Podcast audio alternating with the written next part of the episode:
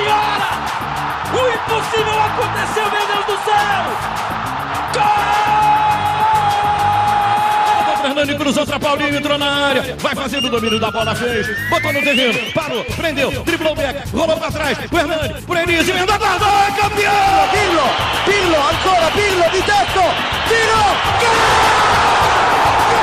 O James Milner na linha de fundo, cruzou na segunda trave, olha o gol do Lovren, gol! Que é sua, Tafarel, partiu, bateu, acabou, acabou, acabou, é tetra, é tetra! 45 de acréscimo. Qual é, rapaziada? Muito bom dia, boa tarde, boa noite, boa madrugada para você que nos ouve pela internet. Começando agora o 45 de acréscimo, edição de número 61. Estamos avançando aí mais uma semana e mais uma edição do nosso podcast. E hoje eu vou até pedir para o nosso editor Hector colocar aí a música de fundo, porque o tema é Champions League. É Champions! Isso porque nós estamos gravando na terça-feira, dia 11 de fevereiro. Na próxima terça, dia 18, começam as oitavas de final, começa o mata-mata da Champions League. Como nós gravamos sempre às terças à noite, seria impossível gravar no dia em que começa o mata-mata, justamente por essa indefinição de calendário. Uma semana antes, nós já estamos nos antecipando e falando aí sobre o mata-mata da principal competição de clubes europeia. Oito jogos nas oitavas de final, vamos falar um pouquinho sobre todos eles, trazer um pouco aí das nossas perspectivas do que nós achamos para esse mata-mata.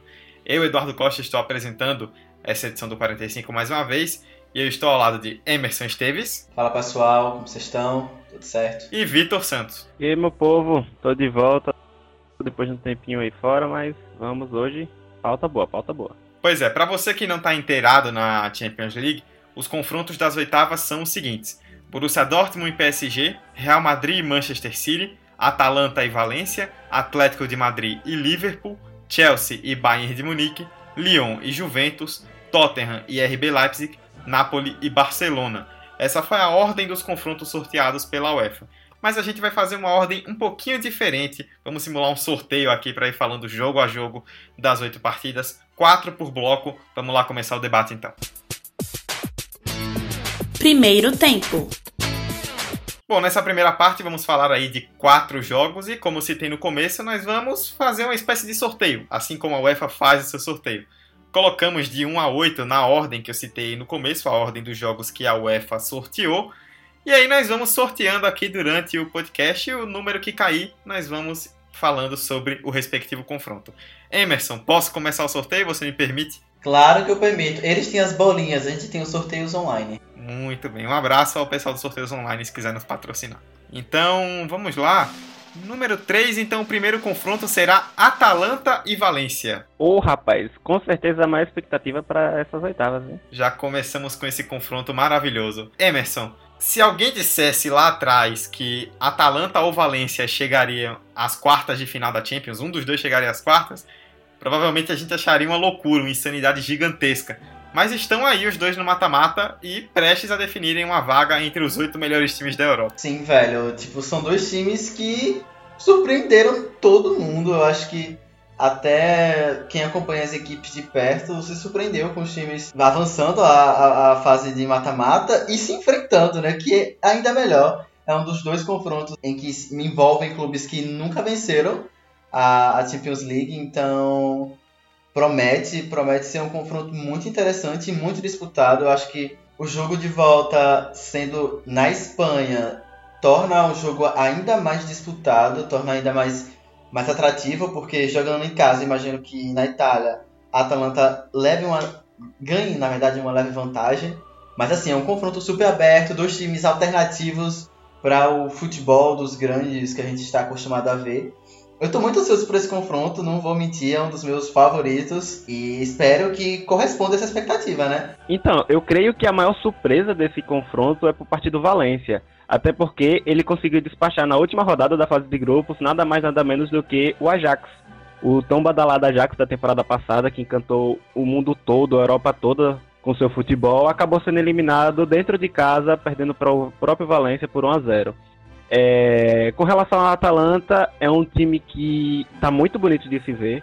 por mais que não brigue diretamente pelas primeiras posições, fica ali estável na quarta posição, nem sai da zona de classificação da Champions, nem se aproxima mais do líder.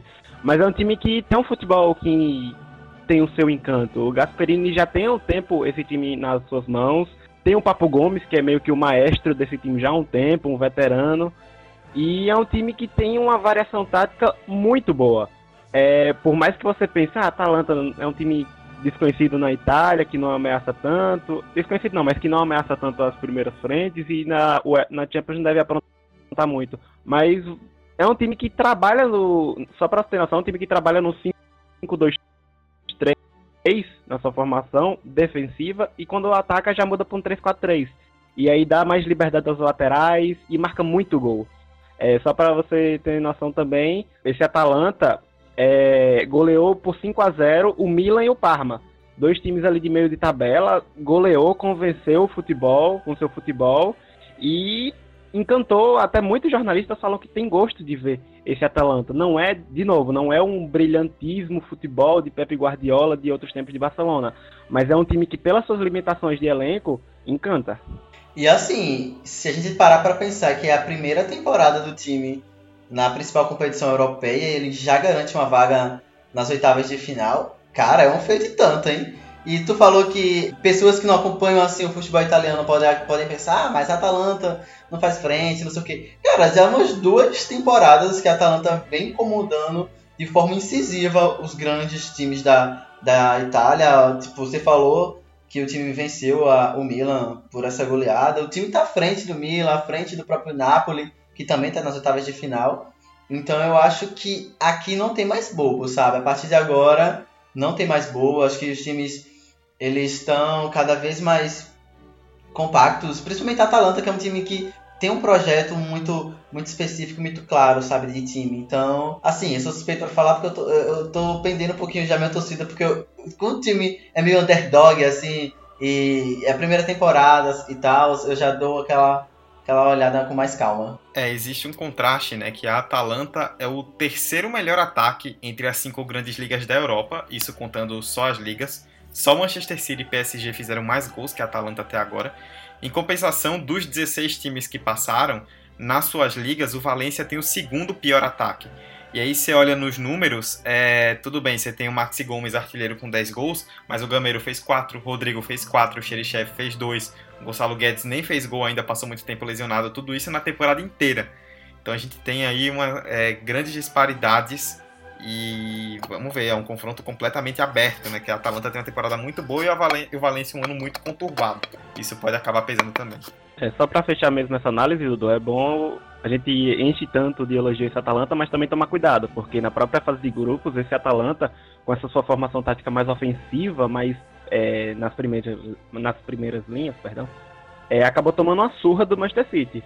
E aí precisou readaptar seu esquema de jogo para poder controlar mais o time do Pep Guardiola e assim conseguir um empate 1 a 1 no jogo de volta. Então, o Valencia gosta de jogar no tradicional, no 4-2-4-4-2, é um time mais que faz seu feijão com arroz, de, é, de fato não vive um dos melhores anos, está se reestruturando e não ameaça tanto, mas faz o feijão com arroz bem quando é, pede para fazer. Venceu o Barcelona já recentemente.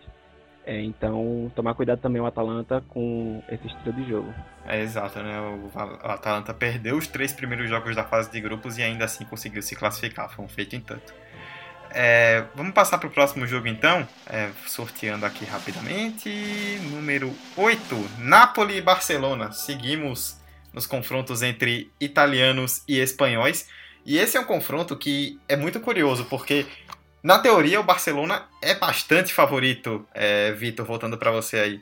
Mas na real, os dois times estão passando por uma temporada cheia de instabilidades e o Barcelona é favorito, mas qualquer coisa pode acabar acontecendo. Eu, como torcedor do Napoli, gostaria de ver o Napoli do Sarri nesse confronto. Seria um baita confronto com duas equipes que gostam do jogo bonito. Mas, infelizmente, desde que o sarrismo deixou de atuar é, em terras napolitanas, a gente não viu um time organizado em campo. A gente pode até ter visto elenco interessante, ainda mais na última janela de verão, o Napoli contratou bem.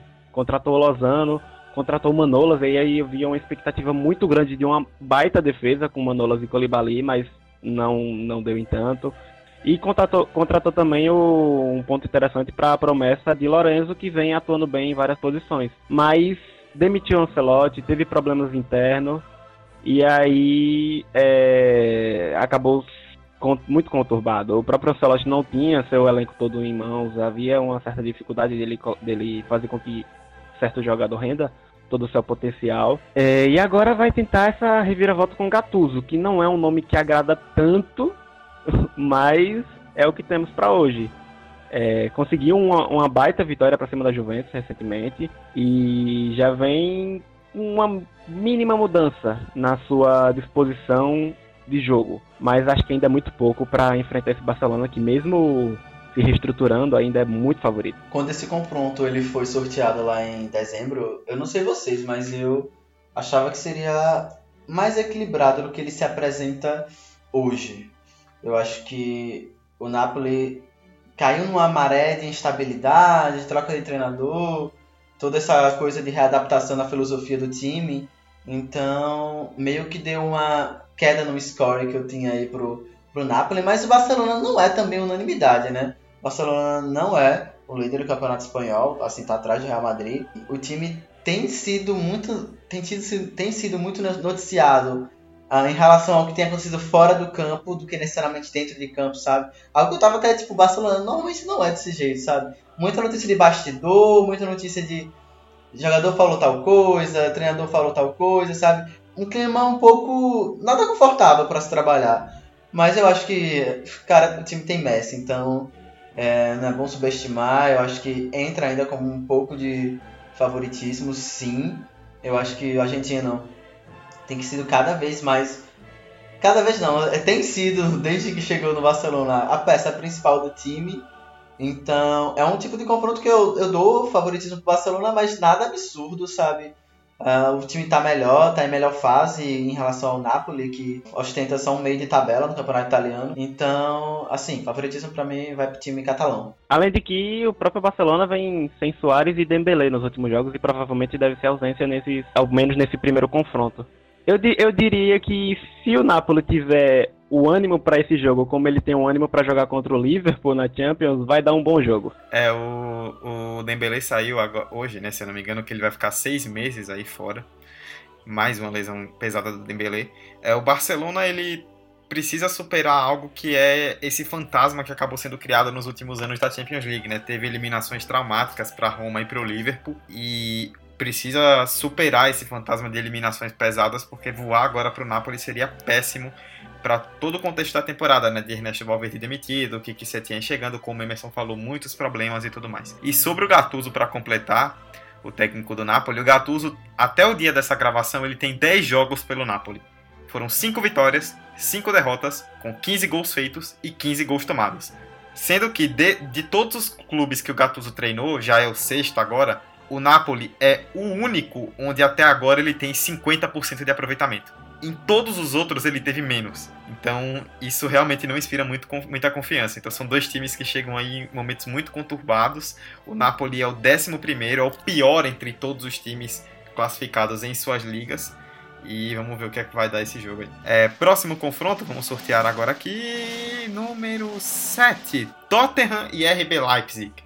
Agora o confronto entre ingleses e alemães é um jogo assim que, na teoria, o Tottenham, ele muita gente poderia olhar como favorito, porque o Leipzig não é um time de muita tradição europeia, o Tottenham foi atual vice-campeão, mas o Tottenham, pela conjuntura dessa temporada, também, assim como nós falamos de Napoli e Barcelona, não tem inspirado tanta confiança, diferente do Leipzig. Né? Com certeza. É, Para um, um torcedor, um acompanhante de futebol que é mais desligado assim, de times que fogem ao eixo que a gente concebeu, a gente tende a jogar o favoritismo pro Tottenham, como você mesmo falou, né? O time vem de vice-campeonato europeu, é, vem martelando é, toda a temporada, vaga na Champions League. Mas assim, essa temporada o Tottenham tem oscilado demais, demais. O time não consegue encorpar, não consegue criar ritmo, não consegue ser regular, entendeu? É, tem algumas mudanças de esquema táticos, também troca de treinador. Foi um clube que passou recentemente por mudanças é, na questão de estádio também. Então, assim, e o Leipzig vem bem na Alemanha e vem surpreendendo. É um time jovem, acima de tudo, um time rápido. Então, assim, vida difícil para os ingleses, viu? Quem pensa que o vê assim RB Leipzig, um time com pouquíssima tradição europeia, vai achar que é vida fácil pro Tottenham, tá muito enganado. Eu acho que se essa pergunta fosse feita no fim do ano passado, eu falaria que o Leipzig levaria o favoritismo para esse confronto. Mas o Mourinho vem consolidado, vem consolidando seu trabalho no time. Ainda é cedo, ainda mostra umas falhas, mas já é um Mourinho que consegue criar um muro e barrar um Manchester City e fazer que, com que poucas jogadas decida o jogo. É, no lado alemão, o Leipzig, Leipzig mostra uma, uma boa, boa demais regularidade. E assim como o Leicester, que a gente achou que seria só um campeão aleatório e depois cairia para a segunda divisão, não, se manteve no topo. É, vem brigando pau a pau com o Bayern. É, vem surpreendendo e ficando até à frente de outros times como o, Dortmund, ou é, com o Dortmund. Tem um, uma estrela que parecia estar tá sumida, mas agora está brilhando cada vez mais, que é Tino Verne. Ele é o termômetro desse time, goleador, é o craque. É, contratou bem também o time do Leipzig, não fez tantos contratos, mas trouxe o Incucu, que chegou bem, hoje é fundamental no, no esquema. Então, é, é, um confronto muito equilibrado. Eu, eu, diria até que possa ser talvez o mais equilibrado e o mais difícil de palpitar um resultado é, para essas oitavas é, você citou o Werner, ele tem 20 gols na Bundesliga. Entre as, as grandes ligas, né, ele é o terceiro maior artilheiro na Europa. Só o Immobile da Lazio e o Lewandowski do Bayern de Munique fizeram mais gols é, do que ele até agora. O Leipzig que tem algo que é muito curioso de se destacar, né? Porque eles foram atrás do Julian Nagelsmann, que era o técnico do Hoffenheim, mas ele acabou ficando por uma temporada de fora do time. Eles contrataram ele, o Nagelsmann em 2018, mas ele só assumiu agora em 2019 esperaram por uma temporada inteira ele continuar no Hoffenheim para poder ir ao Leipzig. A questão de apostar no trabalho. E isso está dando certo, né? E são os frutos do trabalho da Red Bull.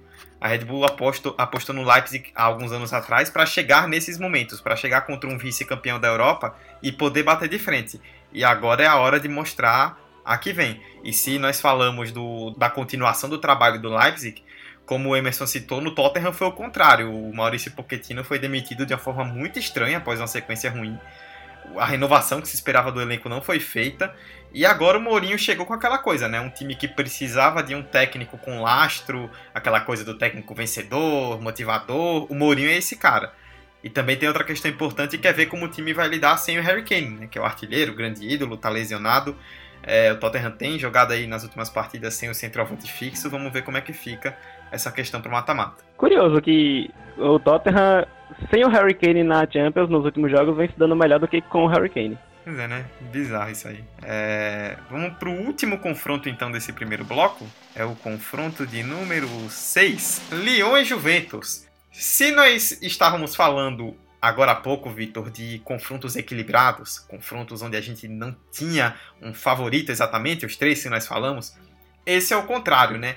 Ao que tudo indica, né, e ao que a temporada vem mostrando dos dois lados, a Juventus é amplamente favorita, na minha opinião, inclusive até uma opinião pessoal, é o confronto de maior disparidade entre os oito. A Juventus parece muito acima do Lyon, mesmo que não esteja jogando tudo aquilo que pode. É, por incrível que pareça, alguém pior que o Napoli. Pelo menos no papel. é, a Juventus tem o Robozão voando, tem um Sarri que chegou recentemente, e aí houve uma ruptura muito grande no estilo de jogo do time, que já vinha sendo carregado ao longo do tempo com o Alegre. Agora passa, por um Sarri que gosta de rodar bola, gosta do passe, e demanda tempo para ele aplicar isso no time. Mas a Juventus é, é, total favorita. O Lyon, ele perdeu suas principais peças nos últimos anos, foi consolidando um time de jovens, promessas muito boas, só que acabou saindo e acabou não conseguindo repor de volta ou conseguindo dar continuidade no trabalho. Salvo engano, é o nono ou décimo primeiro na Liga One. Nono. Além de que não contará para as duas partidas com seu principal jogador, Memphis Depay. Tá lesionado muito sério. É, trouxe o Bruno Guimarães, mas eu acho que não é aquele cara que vai chegar para resolver, até porque ele também vai depender do clima para é, evoluir muito o seu futebol. Então, Juventus. Cara, é, tu falou que o Depay, o principal jogador do Lyon, não vai estar fora. O cara tem 5 gols em 5 jogos, então vai ser uma perda imensa para esse confronto, pelo menos para esse primeiro jogo. Juventus favorito, sabe? O franco favorito. O time tem melhores peças, tem o melhor elenco, tem o Cristiano Ronaldo, tem o próprio Dybala, então não tem muito o que falar não, eu acho que o Lyon passa e com certa folga até. Juventus, não sei porque eu tô me confundindo, velho. Juventus passa. No caso da Juventus, né, como você citou, Vitor, o Sarri ainda tá demorando para se achar justamente por conta dessa quebra de identidade. Mas pensando em um adversário como o Lyon, a Juventus é favorita. E o Cristiano Ronaldo, né, ele tá voando, inclusive agora se tornou o primeiro jogador da história da Juventus a marcar gols em 10 jogos seguidos do campeonato italiano. O Ronaldo já tem 35 anos. A Juventus ela tem uma janela com ele que precisa aproveitar principalmente para ganhar o título europeu.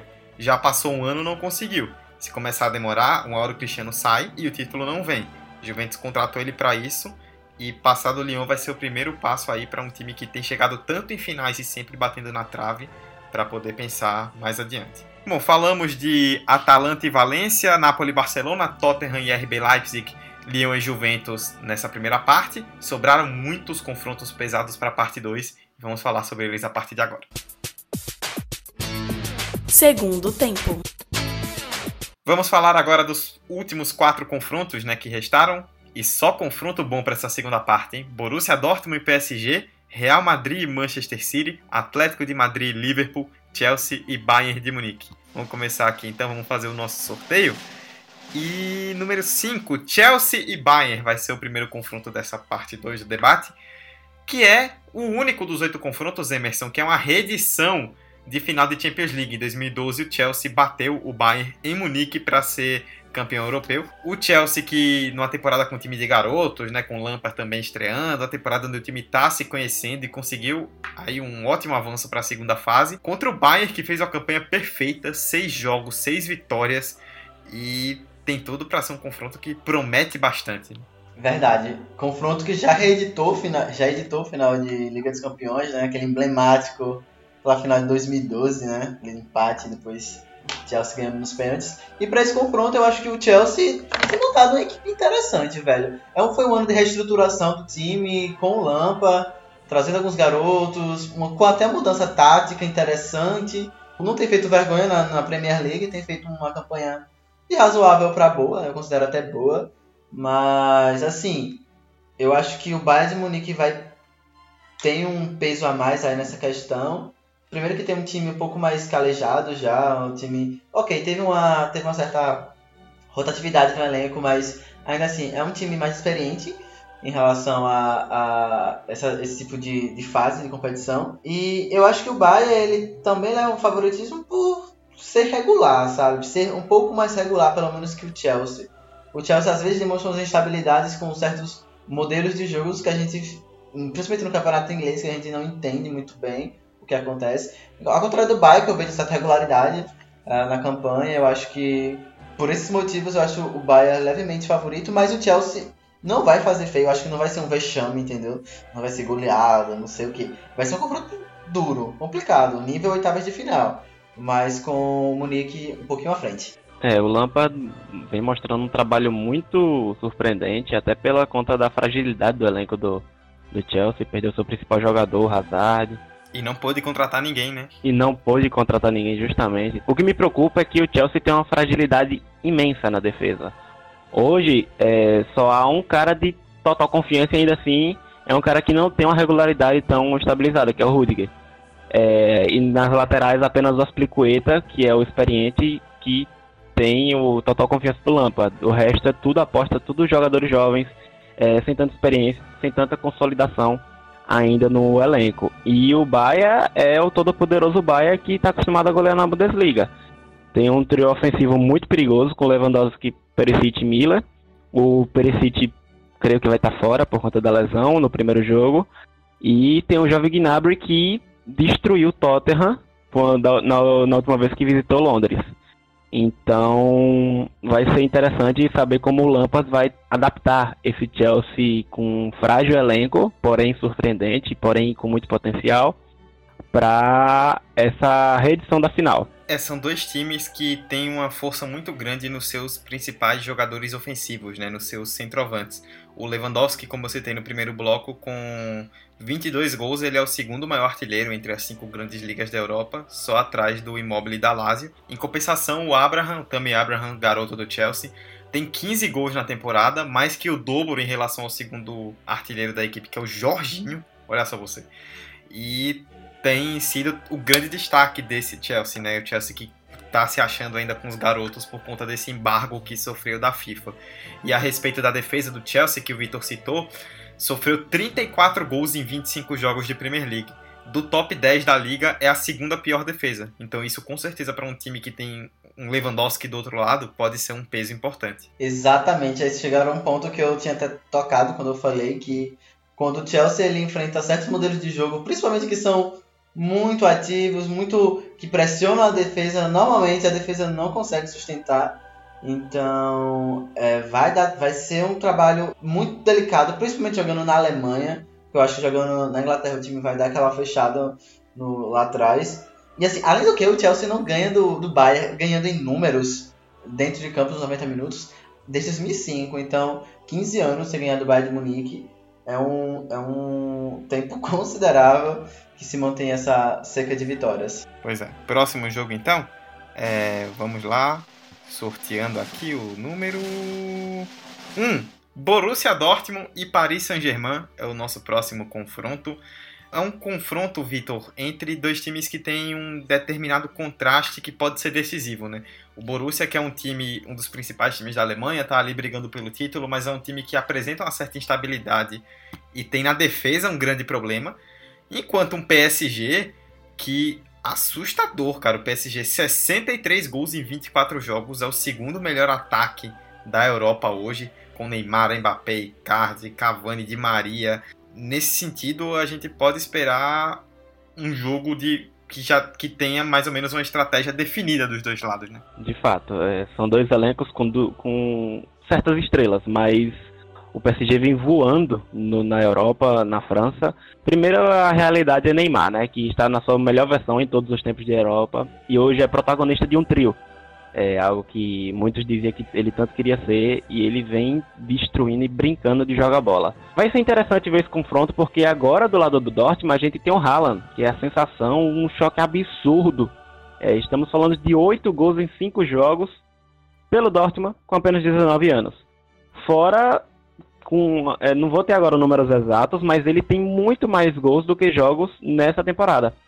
É, o garoto é uma máquina endiabrada em marcar gols. É, e aí no Dortmund, além dele, tem. Ele divide o estrelismo com o Santos, que também é um jogador muito jovem e que é uma, a principal arma também do Dortmund. É, o que vai pesar é que do lado do Dortmund é, não vai contar com Royce. É, o bendito Royce mais uma vez se contundiu é, deve ficar fora do confronto, enquanto o PSG vai ter problemas com sua defesa. É, Bernard, Diallo, Thiago Silva e Marquinhos são dúvidas. É, o próprio Neymar estava no departamento médico, mas deve jogar. Então, um confronto muito interessante porque são dois times que com jogadores que criam muito e criam bonito. De um lado você tem as duas estrelas, sensações do momento, Haaland e Sancho. Do outro lado, a realidade Neymar, Icardi e Mbappé. Vai ser muito interessante ver esse confronto essa estatística, Vitor, que você citou do Haaland, ele tem, somando o começo de ano dele no Red Bull Salzburg na Áustria e agora no Borussia, 27 jogos na temporada e 36 gols. Esse maluco é simplesmente absurdo. É, o cara fez 9 gols num jogo sub-20, né? É, sim, sim. No Mundial Sub-20 ele chega a fazer 9 gols em um jogo. E eu acho que esse confronto, vocês falaram, eh, Dudu trouxe os dados do, do ataque, do ataque ofensivo do. Ataque ofensivo, que redundância. Do sistema ofensivo do, do PSG jogando na, na League One, 60, 63 gols, é isso, Dudu? Isso. É, o ataque do Borussia não, não faz feio frente a isso. É o melhor ataque do campeonato alemão. O time fez 59 gols. Então, vai ser um confronto de ataques de um poderio ofensivo muito grande. Eu acho que vai pesar. Dudu falou, Vitor falou desses possíveis, dessas possíveis é, ausências podem, podem ser decisivas para quem vai poder quem vai passar ou não de fase. É um confronto que eu estou ansioso. Eu acho que o PSG dar umas bombeadas nos momentos decisivos. Vamos ver como o time vai sair. É, segunda partida jogando lá em Paris, não é mesmo? Então, é um confronto aberto para mim, sabe? Eu não conseguiria jogar um favorito, delimitar um favorito. Talvez a vantagem mínima fosse da equipe parisiense, mas tá tudo aberto, velho. Os nomes do que o Borussia é, tem no, no, elenco e o que tem produzido, principalmente no ataque, tem sido fantástico. Então vai ser um baita confronto e a gente, como fã de esporte e de futebol, vai adorar. Exatamente, né? É, completando um pouco sobre o Dortmund, de todos os 16 times que avançaram até as oitavas de final da Champions, o Dortmund, em sua Liga Nacional, é o que tem a terceira pior defesa. Sofreu 32 gols até agora em 21 jogos. Só Chelsea e Napoli, que nós já citamos, sofreram mais gols do que o Dortmund. Em compensação, tem essa força ofensiva muito grande. Já o PSG, eu acho que é algo que a gente falou para Juventus, só que em uma situação um pouco diferente, mas ainda se encaixa ao PSG. Desde 2011 2012 o PSG está disputando a Champions League, mas nunca passou das quartas. E é um time que nos últimos anos, vocês vão se lembrar, a gente sempre tem dito: agora é o ano do PSG, agora vai ser diferente. Tô sentindo que esse ano vai. E sempre esbarra naquela barreira ali das oitavas ou até das quartas. Agora o time está mais inteiro, cobriu algumas deficiências, como o Gueye, que chegou muito bem no meio campo, e o Icardi, que estava fazendo gol a rodo lá no ataque, substituindo bem o Cavani. É um time que tá com o Neymar, como o Vitor citou aí, enfim focado, jogando bola e jogando muito bem nessa temporada, sua melhor versão no PSG, e precisa passar.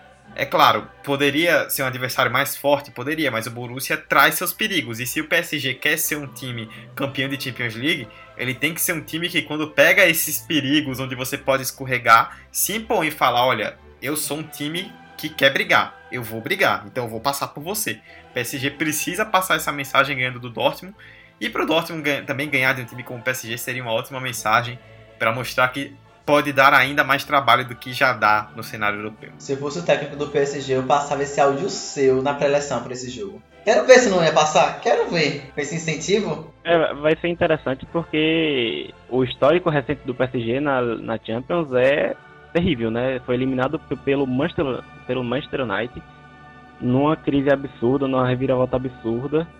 Se o Dortmund souber usar muralha, muralha amarela no primeiro jogo e fizer um bom resultado, vai ser muito interessante ver esse amadurecimento do PSG, ou ainda imaturidade, mas acredito que está muito mais próximo do amadurecimento. Vamos lá então para o nosso penúltimo confronto, girando aqui as nossas bolinhas virtuais, número 2, Real Madrid e Manchester City. Esse, para muita gente, é o confronto mais esperado das oitavas de final. Eu não tenho nem o que falar, né? Real Madrid e Manchester City, eu não preciso introduzir nada, o jogo já fala por si só. Baita confronto, é um dos grandes jogos que a gente se espera para essa para essas oitavas de final. A gente vê um Real Madrid líder do Campeonato Espanhol que, assim, sempre quando o Real Madrid ele vai bem no, na, na Copa Europeia, ele abdica um pouco do Campeonato Espanhol. Agora a gente vê um pouco diferente. Ele chega bem no Campeonato Espanhol e, e chega para bater de frente com o Manchester City. Eu acho que, assim, só para dar o um parâmetro geral, o City nunca venceu o Real Madrid pela competição europeia, o time máximo conseguiu um empate. Então, eu acho que esse confronto pode ser aquele tipo de jogo que por uma bola, por... eu não gosto de usar muito essa história de peso de camisa e tudo mais, mas por ter um jogo mais inteligente do que a equipe do City, o Real Madrid pode levar vantagem, mas o time de Guardiola já foi mais unanimidade, já teve um futebol mais consistente, mais vistoso, mais, mais é, equilibrado tá bem nessa temporada, porque tem um outro time aí que a gente vai falar mais pra frente que tá, que tá destoando pra, pra cacete. E aí a gente tem, tem essa questão. Mas Real Madrid, pra mim, é levemente favorito.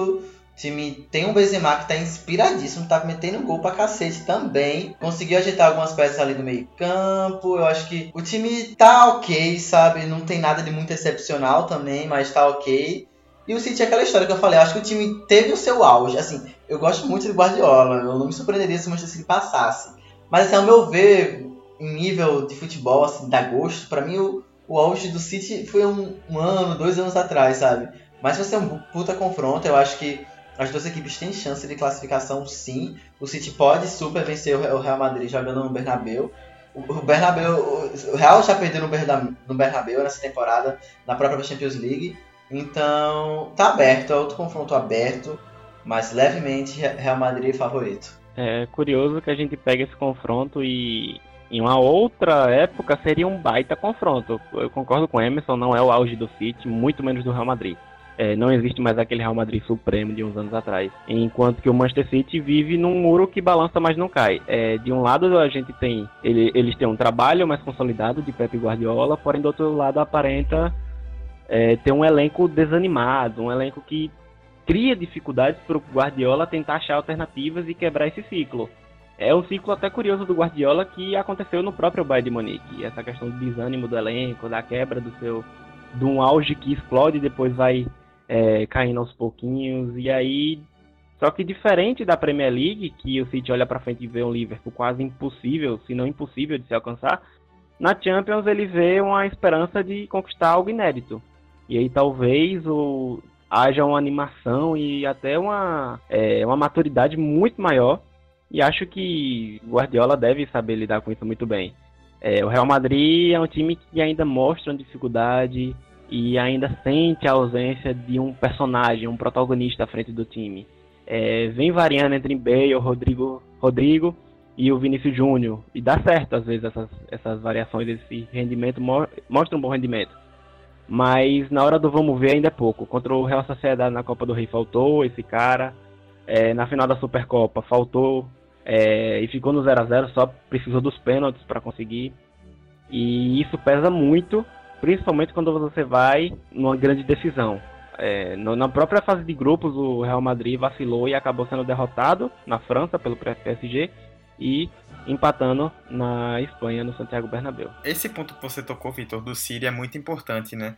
Se questiona até muito na própria Inglaterra se não seria, caso venha um fracasso na Champions, já que a Premier League está muito distante, o princípio do fim do trabalho do Guardiola, né? Por uma semelhança ao que existiu no Barcelona e no Bayern, chegando a determinado momento a coisa ficar ali desgastada. Então a eliminação para o City teria esse impacto, mas em compensação, uma classificação seria o grande passo europeu, né? Para o City mostrar, olha, enfim, a gente chegou para brigar, eliminamos o maior campeão. Por outro lado, o Real Madrid é um time ainda muito instável, como vocês falaram. Tem uma defesa que tem sido muito boa na, na Liga Espanhola. Sofreu 14 gols em 23 jogos. É a melhor defesa das cinco grandes ligas europeias. E com o Zidane nos últimos anos, vocês vão lembrar, foi exatamente assim. Nos três anos em que o Zidane foi campeão da Champions com o Real Madrid. Ah, o time não tá bem, tá desacreditado, esse ano eu não sei, a coisa não tá tão boa. Quando viram, chegaram e ganharam. Claro, você tinha um Cristiano Ronaldo, que tinha um peso muito grande, mas é um histórico que o time tem carregado e você nunca pode descartar o maior campeão. É um confronto extremamente aberto, né? São dois times que vocês mesmos disseram, em outros tempos fariam um confronto ainda mais interessante.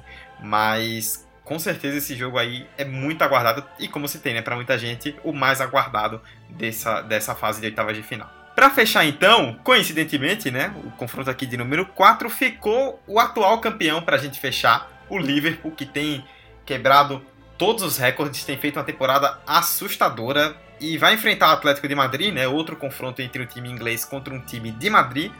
Atlético que se esperava muito, fez pouco, uma temporada muito complicada do Atlético de Madrid até agora. E ao que parece, existe também nesse jogo, por mais que sejam dois times muito fortes, um favorito muito claro, até por conta de tudo que tem acontecido nessa temporada. Né? Liverpool é favorito, é, tem um time melhor, tem feito uma, uma temporada assustadora, é, meteórica, sabe? Tipo, absurda no campeonato inglês.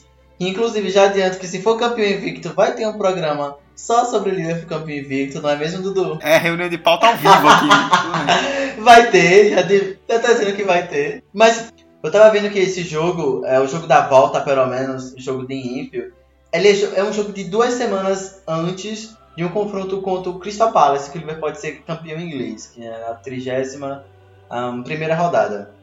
Então, o Liverpool tem todas as suas atenções voltadas para a Premier League.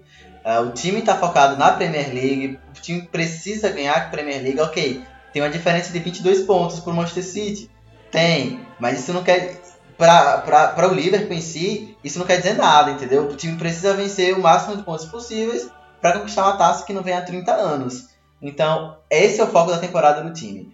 Porém, para esse confronto específico, o Liverpool também está à frente O time está muito ajeitado, muito compacto, a defesa é, quase que em níveis de perfeição está atuando, um ou outro erro pontual. Os laterais, eu acho que pode, a gente pode considerar os melhores do mundo. E o ataque dispensa comentários, né? O Roberto Firmino, que tem atuado cada vez mais com 10, ele volta para armar jogo, ele dá assistência, ele, ele faz jogada de, de abertura de espaço. Então, é um cara que dispensa comentário, deveria ser muito mais valorizado, mas hoje é outra história. Tem o Mohamed Salah também, que uma temporada em alto nível. É, depois de criticado, depois por passar uma, por uma fase de uh, ser criticado por ser muito fominha às vezes, ele tem mudado um pouco o seu estilo de jogo, continua ainda um pouco egoísta? Continua, mas tem funcionado. E Mané, né? Que forma esse trio de ataque é, fulminante. Então eu acho que Liverpool chega como favorito sim. O Atlético, como o Dudu falou, tá sendo um time muito instável. É um time que a gente bota fé, em alguns momentos não vai quando tem que ir. Dessa forma, eu acho que o Liverpool chega favorito, ainda mais jogo sendo em Anfield, que o Liverpool não perde há muito tempo, mais de um ano. É, então, é um confronto que eu vejo um favorito sim. É, e Vitor, em se tratando de Atlético, o Emerson falou um pouco mais aí do Liverpool. Em setembro de 2019, inclusive se ainda quiser ouvir, ouça, fizemos o nosso episódio de número 41 falando sobre a janela europeia. E destacamos muito o João Félix, o garoto português que era a grande sensação da janela e foi do Benfica para o Atlético de Madrid. Além do João Félix, chegaram Trippier, chegaram Renan Lodge, Felipe, zagueiro brasileiro, Vieto, Hector Herrera, muita gente boa chegou. Então se esperava que o Atlético vinha com tudo. Mas a verdade é que mesmo não estando tão mal em classificação no Campeonato Espanhol, é o, é o quarto, é, vem fazendo a temporada em desempenhos muito abaixo e isso tem colocado muita dúvida sobre o Simeone e sobre o time que vem aí para enfrentar o Liverpool. É, é engraçado que nesse confronto a gente tem dois opostos muito extremos, porque de um lado a gente tem o Liverpool com o Klopp cada vez mais consolidado e mais brilhante em seu futebol. É, do outro lado, e aí do lado espanhol, a gente tem o Simeone que parece ter se esgotado, não tem mais ferramenta tática alguma para levantar esse Atlético. E é curioso, porque foi o próprio Simeone que levantou esse patamar do Atlético. É, o Atlético mudou de estádio, agora está de primeiro mundo, fez uma contratação absurda, milionária, batendo recordes, trazendo o João Félix, mas decepciona muito. E justamente por isso, porque era uma temporada de boas expectativas, ainda mais com o Real Madrid e Barcelona oscilando, havia uma esperança do Atlético brigar pelo título e se manter no topo durante uma boa parte do campeonato mas não não está acontecendo isso. A contratação do João Félix criou esse clima também, essa expectativa, mas na prática é, a gente vê as mesmas formações táticas de 3, 4 anos atrás e que quando enfrenta um time com um trabalho mais organizado, com um trabalho mais, como é que eu posso dizer, evoluído, não sei se essa é a melhor palavra, mas vou usar essa hoje. É, a gente não vê um Atlético bem. É, com o Jimenez fora, Jimenez, é, o zagueiro Felipe não tem tanta confiança, chegou como um bom nome, mas não tem tanta, tanta confiança por parte da torcida. Renan Lloyd até tem um potencial bastante interessante, inclusive vamos ficar de olho nele nas Olimpíadas, é uma expectativa para que ele seja convocado, é, mas ainda é pouco para nível europeu. E quando a gente olha para o banco, a gente vê Lemar e Vitolo que deveriam ser ótimas alternativas, ainda mais com Morata e Diego Costa contundidos. Então, eles são usados, mas não não não não rende, acaba não não sendo não tendo aquele brilhantismo. Claro que o Simeone com seu sua formação tática não propõe um time brilhantismo. E aí vem o questionamento. Será que já acabou a era de Simeone? Vamos ver até o final da temporada. É, o Atlético tem um dado assustador a respeito do Atlético. Ele tem 23 gols em 23 jogos no Campeonato Espanhol. É o pior desempenho ofensivo em 23 jogos de um campeonato espanhol do Atlético na história. Nunca o Atlético fez tão pouco gol. Curiosamente, a defesa do Atlético ela continua muito forte. Nesses 23 jogos, ela só sofreu 15 gols. Assim como o Liverpool só sofreu 15. Em compensação, o Liverpool fez 60 gols na Premier League. Então aí a gente tem uma diferença clara, claríssima. Se o Atlético dobrar os gols que fez na, na, Premier, na, em La Liga, ainda fica longe do Liverpool na Premier League. Então a gente tem uma diferença clara e por mais que o Atlético seja um time muito forte em nomes, a temporada indica outra coisa e a tendência é que realmente o Liverpool acabe se impondo. Bom, é isso. Falamos aí um pouco de cada um dos oito confrontos, né? Fizemos aí essa brincadeira de ir sorteando durante os, os blocos dos nossos confrontos. Espero que vocês tenham gostado. Pincelamos aí um pouquinho de cada partida, do que achamos. E vamos esperar aí esse mata-mata que tá vindo, que tem muito jogo bom. A Champions melhorou muito nesse sentido nos últimos anos. E a gente espera grandes confrontos nessas oitavas da Champions. E antes de fecharmos o episódio de vez, depois dos 45 com as indicações. Depois dos 45. Indicações do episódio de número 61. Emerson e Vitor, deixo com vocês aí primeiro. O que é que vocês têm a indicar? Então, pessoas, para essa semana eu tenho duas, duas indicações. É, duas indicações muito boas, para ser sincero e modesto. Minha primeira indicação é um filme. É, caso vocês não viram ainda, vejam Parasita, filme sul-coreano, ganhador do melhor filme no Oscar 2020. Surpreendentemente, o Oscar. Aquela academia fez uma coisa que preste e premiou é, Parasita como melhor filme. Assim, se você não ouviu falar desse filme, eu não sei em que planeta você estava nos últimos dias. Então, eu, eu juro para vocês que o hype corresponde à qualidade e muito, sabe? O filme é absurdamente bom, tem ótimas atuações, um roteiro fantástico, uma direção absurda. Então recomendo que vocês assistam Parasita. E minha segunda indicação, na verdade, um, um pedido para que vocês contribuam com o Egbe, que é a que, que vai acontecer, né? Que é a mostra de cinema negro aqui de Sergipe. Então, deixo aí esse, esse recado para vocês. A gente vai compartilhar o link aí nas redes sociais, mas vocês podem ajudar a Egbe a acontecer esse ano, que está tendo um financiamento coletivo. Então vocês podem entrar lá e e ajudarem fazer com que esse evento muito massa aconteça. Inclusive, é, vai ter um, uma das produções do Hector, nosso editor, na Egbed desse ano, dessa edição. Então, vale muito a pena, ajude a Egbed a acontecer e financie. A minha indicação hoje, ela é uma série de podcasts, é, de um podcast Futebol Bandido. É um podcast com Juca Kifuri, que comanda o debate sempre e essa série, ela vem se tratando muito do lado, do lado obscuro, vamos chamar assim, do futebol, do lado da corrupção, do lado. do lado ruim.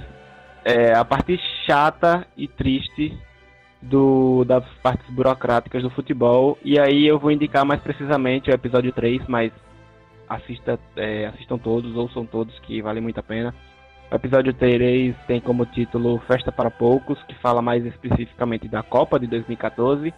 E aí fala um pouco dos investimentos absurdos, quem foi que é, influenciou mais, como é que foi a atuação do governo brasileiro. É, vale muito a pena. É, no primeiro episódio houve uma trajetória do Ricardo Teixeira, depois houve no segundo episódio meio que uma origem da corrupção brasileira junto à FIFA. E aí nesse terceiro episódio se debruça mais das, da parte por trás do pano da, na Copa do Mundo 2014. Vale muito a pena ouvir aí. É, Futebol Bandido, liderado por Juca Kifuri. Inclusive ouçam o episódio 54 do 45 da gente, que a gente debateu um pouco sobre isso, do legado dos megas eventos no Brasil. É, e aí inclui, obviamente, a Copa do Mundo e toda a questão da corrupção e as lavagens de dinheiro e os elefantes brancos que foram criados no nosso país. Vale muito a pena ouvir o episódio. E inclusive faça uma maratona. Maratona o futebol bandido e maratona também esse episódio do 45. Aproveitando o clima de futebol internacional de hoje, a minha indicação também é um podcast. É o podcast chamado Futebol Não é Soccer. É do pessoal do Povo, que é o principal jornal lá de Fortaleza. É um podcast feito pela galera lá do Ceará. Inclusive, um abraço para o meu querido amigo Gerson Barbosa, que participa também desse podcast e ouve o 45. Eles estão aí, né, sempre que possível, falando um pouco do, do futebol internacional, com uma pegada bem própria. Recentemente fizeram um episódio até falando sobre impactos do Brexit na Premier League, ficou bem bacana. É, futebol não é soccer, tá no Spotify, tá nos principais agregadores. É só pesquisar, seguir e ouvir. Muito, muito bom. Bom, é isso. Fechamos a nossa edição de número 61. Falamos aí um pouco de cada um dos oito confrontos das oitavas de final da Champions League. Assista aos jogos, vem muita coisa boa por aí. Com certeza a Champions nos trará grandes histórias esse ano, assim como nas últimas temporadas. É, nós do 45 de Acréscimo estamos nas redes sociais, arroba 45 de Acréscimo, tudo junto no Instagram e no Twitter. E o e-mail é 45 de Acréscimo, arroba gmail.com. Mande sua crítica, sua sugestão de tema é sempre importante, seu comentário, seu elogio, tudo que você quiser mandar aí de forma construtiva para nós. Nós estamos hospedados no Anchor e disponíveis nas principais plataformas de streaming, no Spotify, no Apple Podcasts, no Google Podcasts. Basta pesquisar por 45 de acréscimo, ouça, deixe um comentário, nos avalie positivamente nos agregadores onde isso é possível para a gente estar sempre bem ali nas pesquisas. Vamos aí espalhar a palavra do 45 pela frente. Encerrado o episódio de número 61, eu, Eduardo Costa, estive ao lado de Emerson Esteves e de Vitor Santos nessa edição. Emerson, valeuzão pela presença e até a próxima. Até a próxima, pessoal. Vamos acompanhar como vai se suceder né, essas, esses jogos das oitavas de final. A gente vai compartilhar tudo no nosso Twitter. Vamos, vamos estreitar as relações nas redes sociais, vamos expandir o debate, que não acaba aqui, nunca acaba, na verdade, aqui é só uma ponte para mais discussão. Até a próxima. Beijão. Boa. Vitor, valeuzão e até a próxima. Valeu, galera. Valeu, valeu você ouvinte. Debate muito bom. Sempre é bacana a gente fazer essas análises desses confrontos, ainda mais tá se tratando da Champions. E vamos esperar aí por esses jogos e vamos ver como é que vai ser esse ano. Tô, eu tô com um leve pressentimento de que teremos campeão inédito, mas parte minha não quer isso e parte minha talvez queira isso. Não sei, vamos ver aí o que é que dá. Fechamos a edição de número 61. Muito obrigado a todos vocês que ouviram até o final e a gente se encontra novamente na semana que vem. Tchau, tchau.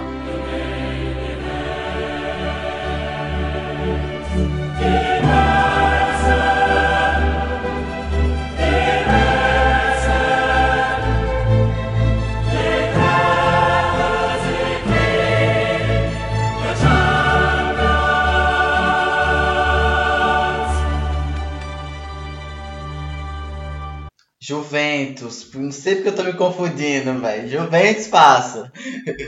A Emerson tá querendo apostar no Lyon. De alguma forma, essas palavras parecem Lyon e Juventus. Não sei na minha cabeça. Não.